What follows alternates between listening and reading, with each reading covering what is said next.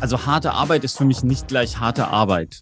Es geht mhm. halt wirklich darum, die Dinge richtig zu machen und nicht einfach nur um der Arbeit willen zu arbeiten. Also ich stelle mir, wenn ich was arbeite, stelle ich mir halt immer die Frage nach meinem Ziel. Also was will ich damit eigentlich erreichen? Und da geht es gar nicht mal in erster Linie darum, dass ich besonders hart arbeiten muss, aber es geht darum, dass ich das Konzept schreibe, die E-Mail schreibe, die Idee formuliere, etc. Also solche Sachen eben. Ich denke, die Härte ist, das auch zu Ende zu bringen.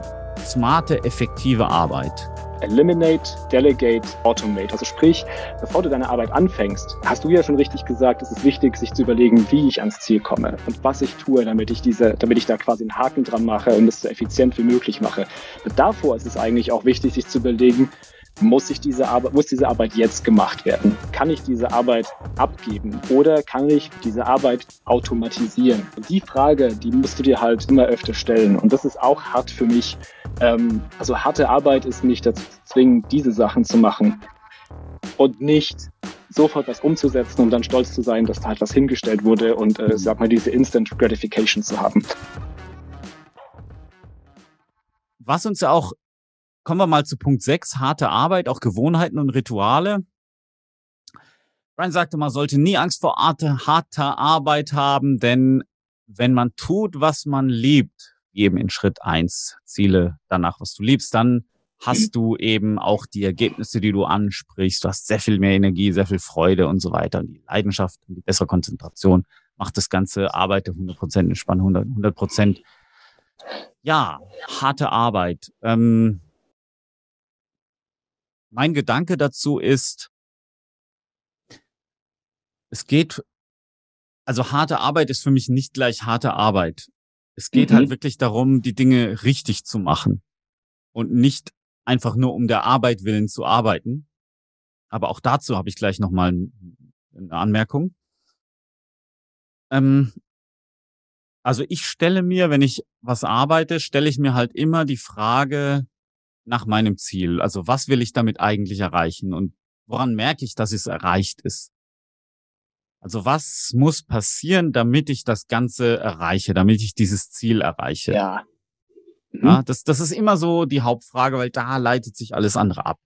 Woran erkenne ich das? Und ähm, da geht es gar nicht mal in erster Linie darum, dass ich besonders hart arbeiten muss, aber es geht darum, dass ich dieses, die, diese Aufgabe löse, dieses, ähm, das Konzept schreibe, die E-Mail schreibe, die Idee formuliere, das technische Problem löse, ähm, mir eine Entscheidung getroffen habe und die kommuniziere an die richtigen Leute, etc. Also solche Sachen eben. Und ähm, ich denke, die Härte, das, was hier gemeint ist mit harter Arbeit, ist, das auch zu Ende zu bringen mhm. worüber wir eingangs auch schon gesprochen haben. Also, dass, dass, dass du das zu Ende bringst, dass, dass du quasi nicht anfängst mit einem Brainstorming und dich dann mittendrin verlierst. Weil du halt irgendwie dann doch irgendwo anders rumsurfst oder rumguckst und so weiter, dass du dich da eben im Griff hast. Aber wenn du gleichzeitig sagst, okay, ich manage meine Energie, das heißt, ich gebe Vollgas und äh, nehme mir Zeit für Regeneration, dann, dann ist diese Arbeit gar nicht so hart, sondern es ist eher so smarte Arbeit. Smarte, effektive Arbeit. Und auch, was auch ein wichtiger Aspekt ist, ist Arbeit, also mit der eigenen Arbeitskraft äh, auch ein bisschen insofern sparsam umzugehen, als dass, dass du halt auch sagst, okay, worin investiere ich jetzt viel Arbeitszeit und worin eher weniger? Also, dass mhm. du einfach sagst, okay, ähm, Beispielsweise, wir wollen jetzt eine Kooperation machen mit irgendeinem anderen Unternehmen. Ähm, wie viel Arbeitszeit wollen wir da genau rein investieren und wie können wir dieses Arbeitszeitkontingent so effizient wie möglich nutzen und so effektiv wie möglich? Wie, wie kann da das Maximum an Output kommen? Also, dass man auch von vornherein so die, das, was man da investieren will an Arbeit und an Ressourcen, dass man das auch ein bisschen beschränkt. Aber dann in dem Rahmen, wie es halt festgesetzt und entschieden ist, halt voll durchzieht. Voll durchzieht. Ja. Also wenn ich ja. zum Beispiel, und das, das natürlich auch so in der Freizeit, also wenn du zum Beispiel, ähm, so, so wie du das richtig sagst, ne? wenn du zum Beispiel sagst, okay, ich schlafe jetzt und dass, dass du halt deinen Schlaf super durchziehst. Und dass du dann sagst, okay, idealerweise sollte der Raum so dunkel wie möglich sein. Ne?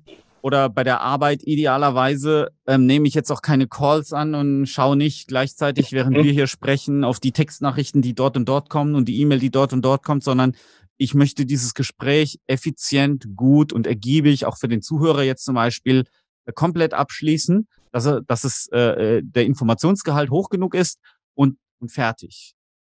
Ja. Und, und, und die Aneinanderreihung von sowas macht dann halt, ist dann quasi so diese Härte, weil dieses harte Arbeiten. Die harte Arbeit ist, dass du es halt einfach abgeschlossen hast in einer hohen Qualität. In einer vernünftigen Zeit. Und das dann immer wieder konsequent zu machen, das ist dann das, was, was ich jetzt als hart nennen würde. Und natürlich kommt es halt aus, aus so einem, aus so einer Zeit, wo man dann quasi sagt, okay, Leute haben im Bergwerk oder in der Fabrik gearbeitet und die hatten dann teilweise 16, 18, 20 Stunden Schichten oder was auch immer. Und das ist dann da ja. wirklich auch, auch, ich sag mal, eine körperliche Härte. Aber bei uns jetzt, ähm, bei uns geistigen Arbeitern ist es halt vor allen Dingen ja, diese geistige Härte, Dinge in einer hohen Qualität e-, effizient abzuschließen und dann eben auch das Richtige zu machen. Und wenn ich zum Beispiel, und ich habe auch manchmal Tage, wo ich nur eine Sache mache, und zum Beispiel, ich sage, okay, ich will nur eine, diese eine Entscheidung treffen. Zum Beispiel, hey, wo gehen wir hin mit der Positionierung der Unternehmen? Und dann, dann ist meine Arbeit zum Beispiel einfach nur diese Richtungsentscheidung zu treffen. Und sie mhm. dann eben auch vorzubereiten, wie ich, wie, wie ich dem Team und euch das, das halt dann erkläre und warum. Ne, das muss ich dann, dann auch rechtfertigen sozusagen. Und das ist immer in der Regel bei mir sehr durchdacht. Und, ähm, und dann ist es vielleicht nur eine Sache. Es ist aber trotzdem irgendwie harte Arbeit. Und irgendwie ist Denken schon anstrengend.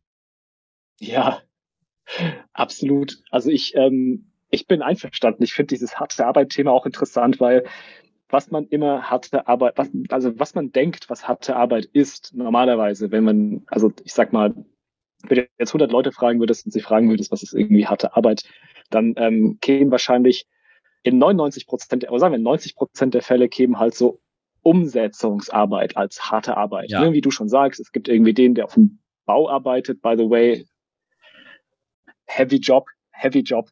Ähm, und da ist es aber in der Regel halt harte Umsetzungsarbeit. So. Und die wird in der Regel auch am meisten, ich sag mal, wahrgenommen und deswegen auch geschätzt, weil diese Arbeit in der Regel ein anfassbares Resultat bringt. Also, keine Ahnung, das Haus ist dann gebaut, ja. ähm, das Auto ist repariert, ähm, die Kampagne ist aufgesetzt oder I don't know. Ähm, ähm, so. Und ich finde, das ist aber in meinem Arbeitsalltag, gut, ich bin nicht Unternehmer wie du, aber ich habe auch, ich sag mal, unternehmerische Verantwortung oder ich habe Verantwortung für Menschen. Ähm, das ist das, wo ich mich im Allerschwersten getan habe, mich davon zu lösen. Äh, harte Arbeit war nämlich immer, hey, ein konkreter Output. Und jetzt, weißt du, was jetzt die harte Arbeit ist? Die harte Arbeit sind jetzt vor allen Dingen zwei Sachen. Erstens, ich muss mich zwingen, ähm, wenn ich etwas getan habe, mir Zeit zu nehmen äh, und öfters mehr Zeit, als ich mir erlauben würde, mir den Ablauf zu nehmen, ähm, den aufzuschreiben und äh, dann am besten eine Vorlage zu machen, ähm, mit der andere arbeiten können, damit es beim nächsten Mal schneller und besser geht, als wenn ich es alleine mache. Das ist für mich gerade harte Arbeit, weil das ist nicht messbar. Ja. Der Output ist beim nächsten Mal in drei Monaten, wenn wir das nächste Mal, I don't know, ein Webinar machen, dann sieht man den vielleicht, aber ähm, man sieht ihn eigentlich auch nicht, weil 90 Prozent der Arbeit wahrscheinlich von den Teammitgliedern gemacht wird und dann aber effizient und besser. So, das, das ist das eine, was hart für mich ist. Und da ähm, mich dazu zu zwingen, ist halt schwer, weil klar, jeder, ähm, also auch jeder, der zuhört und zuschaut, ist halt so results-driven und ähm, also re resultatorientiert und möchte halt auch immer den Output der Arbeit sehen. So, deswegen ist das für mich was, was hart ist. Und das andere, was für mich hart ist, ist, ähm, ist mir Zeit zu nehmen, um zu überlegen, ob ich etwas jetzt wirklich machen muss. Zu oft habe ich dieses drauf losrennen. Zu oft habe ich diesen Impuls, das jetzt sofort zu tun, weil ich eine ungefähre Idee, Idee, habe, wie ich das mache. Aber bevor ich irgendwie da reingehe, sollte ich vielleicht warten. Es gibt einen sehr guten TED-Talk, der ist, glaube ich, nur 20 Minuten lang, ähm, von einem, der heißt Rory Vaden. Und ähm, der erklärt da, wie du Folgendes tust. Ich kriege die Reihenfolge nicht mehr zusammen, aber es ist egal. Im Endeffekt sagt er, ähm, ich glaube, Eliminate, Delegate, Automate. Und ich glaube, es ist umgekehrt. umgekehrt. Automate, Automate, Delegate, Eliminate. Also sprich, bevor du deine Arbeit anfängst, ähm, hast du ja schon richtig gesagt, es ist wichtig, sich zu überlegen, wie ich ans Ziel komme und was ich tue, damit ich diese, damit ich da quasi einen Haken dran mache und es so effizient wie möglich mache. Aber davor ist es eigentlich auch wichtig, sich zu überlegen, muss ich diese Arbeit, muss diese Arbeit jetzt gemacht werden? Ähm, ja, nein. Kann ich diese Arbeit abgeben oder kann ich, wie ich gerade beschrieben habe, mit so einem Prozess diese Arbeit automatisieren? Ähm, und die Frage, die musst du dir halt, wenn, wenn dein Unternehmen wächst oder wenn dein Team wächst oder wenn deine Abteilung wächst, halt immer öfter stellen. Und das ist auch hart für mich. Ähm, also harte Arbeit ist mich dazu zu zwingen, diese Sachen zu machen und nicht sofort was umzusetzen, um dann stolz zu sein, dass da halt was hingestellt wurde und äh, mhm. sag mal diese Instant Gratification zu haben. Ja. Das ist das ist das, was ein Leader ausmacht. Ne, als Leader bist du verantwortlich für die Arbeitsleistung anderer. Das ist nämlich das mhm. Lustige. Deswegen, jeder sagt immer so leicht, ja, ich wäre gerne ein Leader und ich würde gerne Führungsverantwortung haben und so weiter. Ja, was heißt das denn? Das heißt, dass du verantwortlich bist für die Arbeiten anderer Leute. Du wirst ja. dafür zur Rechenschaft gezogen und das ist eben äh, kritisch. Das heißt, wenn jetzt irgendwie, irgendwie zum Beispiel jetzt äh, die, das amerikanische Team irgendwas macht, was dem deutschen Team nicht gefällt, dann gehen die zu mir und sagen, hier, Sven, äh, das ist aber nicht cool. Und ich, ich bin quasi der, der da dann dafür gerade stehen muss. Und ähm, das und dann eben in diese Führungsarbeit zu gehen, nämlich die Leute zu informieren und auch auszubilden, dass sie eben befähigt sind, Aufgaben in der Art und der und der Art und Weise auszuführen. Und das dauert in fast allen Fällen erstmal viel länger, als wenn man selber machen würde. Mhm. Ähm, das ist halt eben so dieses, dieses ähm, diese, diese Härte dabei dann in dem Fall, weil es auch nicht immer Spaß macht. Weil manchmal macht einfach das Umsetzen Spaß. Manchmal ja. ist es einfach cool, einfach selber mal was zu machen. Aber nein, es ist, ähm, so kann man sich ja nicht vervielfältigen. So kannst du ja kein Team voranbringen. Und wir sind in erster Linie halt ein Team und nicht Individu Individuen, die halt jeder für sich nur kämpfen. Und ähm, das erfordert halt auch wieder eine gewisse Disziplin. Das, das ist halt auch eine, eine interessante Härte. Aber ähm, mit der Zeit äh, trägst du halt auch die Früchte. Ne? Also wenn, wenn, also für mich gibt's nichts Schöneres, als wenn ich sehe, dass ein Team von uns ja. erfolgreich ist und das am besten möglichst ja. mit möglichst wenig Zutun von beispielsweise mir oder dem entsprechenden Verantwortlichen. Wenn das Team von alleine läuft, dann ist es halt äh, super klasse und ähm, ich sag mal, so ein, so ein richtiger Manager, der ist dann am Ende gar nicht mehr selber am Machen. Es sei denn, er hat Bock drauf. Also, und äh, er hat die Möglichkeiten, aber dann ist es halt doch hauptsächlich das Team und jeder hat die Möglichkeit, jedes Teammitglied hat die Möglichkeit, halt optimal in seine Aufgabe zu performen. Und das, das ist dann halt einfach richtig, äh, ähm, richtig super. Und du hast vorhin noch was erwähnt mit dem, ähm, Eliminate, Delegate, Automate. Das klingt für mich, höre ich das erste Mal, super cooler Input übrigens. Das, ähm, da, das erinnert mich an ein Zitat von Elon Musk. Der wurde nämlich gefragt in einem Interview, äh, lieber Elon, wenn du jetzt in die Zeit reisen, durch die Zeit reisen könntest und äh, den, den 20-jährigen Elon treffen könntest, welchen Tipp würdest du ihm geben? Dann hat er irgendwie gesagt, ja, ich würde keine ähm, ich würde ein bestimmtes Metallmaterial nicht verwenden in den Raketen, weil die klappern oder, oder in den Antrieben, weil, weil die, die thermische Ausdehnung, äh, die Ausdehnungskoeffizienten von Material A und Material B, also Material A, das gehalten werden muss, Material B, die, die Bolzen, die das halten oder die Schrauben, wenn die therm thermischen Ausdehnungskoeffizienten unterschiedlich sind bei großer Hitze, hast du, kreierst du ein Riesenproblem. Das wäre das das wäre die eine Sache, die er sich selbst sagen würde, also seinem 20-jährigen Ich. Und die andere Sache wäre, ähm, nicht zu optimieren, was überhaupt gar nicht da sein sollte. Don't uh, optimize things that shouldn't be there in the first place. Das ist auch nicht. Das ist im Prinzip das, was du gesagt hast mit eliminate, uh, delegate or automate, dass, dass man einfach sagt, okay, was kann ich denn weglassen? Also jetzt mal so von wegen als erster Schritt, kann ich das, kann ich das denn weglassen? Kann ich das denn ganz sein lassen? Das ist auch ein wichtiger Schritt, weil wir haben auch viele Sachen bei uns, ähm, die wir einfach weglassen konnten, die wir bei uns in der Firma ja. mal gestrichen hatten. Ähm, Beispiel sind, ähm, ja, du, du merkst ja, man kann sich wunderbar halt auch über die Ferne unterhalten, man muss sich nicht immer treffen. Das heißt, Stimmt. es ist auch voll okay, Podcasts zu machen über die Ferne. Das funktioniert gut. Äh, wenn die Technik gut ist und die Internetleitung gut ist, dann ist das auch fast wie eine persönliche Unterhaltung. Das geht. Es geht einfach. Man sieht ja, dass es geht. Äh, Homeoffice geht. Du brauchst gar keinen riesen Campus.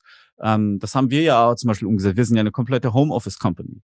Und äh, ja. all solche Dinge. Du kannst viele Sachen weglassen und äh, du bräuchtest vielleicht gar keinen riesen Bürokomplex optimieren. Also zumindest mal bei unserer Unternehmensgröße mit äh, ja. ähm, einer dreistelligen Unternehmensmitarbeiterzahl brauchst du nicht. Ähm, das würde auch so gehen.